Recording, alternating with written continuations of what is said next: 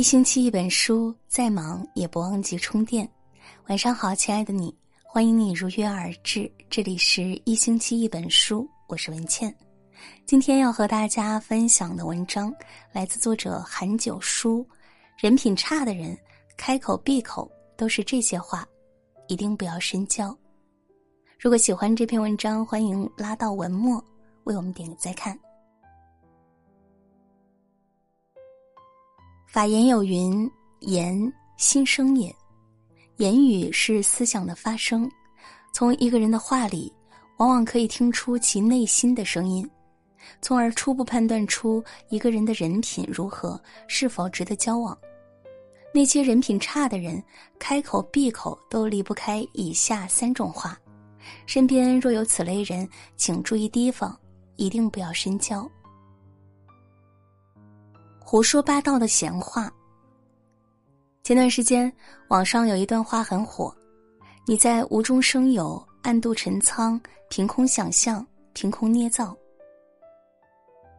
生活中爱胡说八道的人大抵如此，说人闲话正是他们生活中不可或缺的部分。因为日子过分空洞与苍白，所以他们需要用别人的茶余饭后去增添自己的色彩。他们常常口无遮拦，用一己之见揣度别人的心思，总见不得身边的人好。添油加醋是他们的本事，心直口快是他们的说辞。热衷于把嘴欠当耿直，把刻薄当幽默。他们只看得到别人身上的缺点，从来看不见自身的鄙陋与没教养。佛说：“管自己是佛。”管别人是魔，一味盯着别人的路迈出脚步的人，终会走歪。日复一日与这样的人交往，自己也会变得狭隘与扭曲。挑拨离间的坏话，有人的地方就有是非，一件事说的人多了，就会变得复杂，甚至颠倒黑白。生活中很多矛盾离不开某些人的挑拨离间，正所谓三人成虎，当谎言重复数遍，就会变成真理，酿造不可挽回的恶果。曾听过一个传说：从前有个人叫安廷柏，口才非常好，但平日里无所事事，只爱挑拨离间。关系很好的两个人会因为他的添枝加叶开始翻脸。同根生的兄弟会因为他的鼓唇弄舌开始相奸。后来，安廷柏恶有恶报，一生穷困潦倒，喉咙和舌头常常溃烂。在别人背后挑拨离间的人，终要为自己的恶言恶行付出代价。真的假不了，假的真不了。那些被扭曲的事实，总有一天会恢复原状。到那时，假象会与他们的诚信一并瓦解。爱挑拨离间的人，心术不正，与这样的人交往只会惹祸上身。肆意承诺的谎话。子曰：“人而无信，不知其可也。”诚信是一个人的灵魂，是人一生最大的底牌。史记里记载了一则有关诚信的经典故事。战国时期，天下纷争，礼崩乐坏，秦孝公召商鞅来主持变法。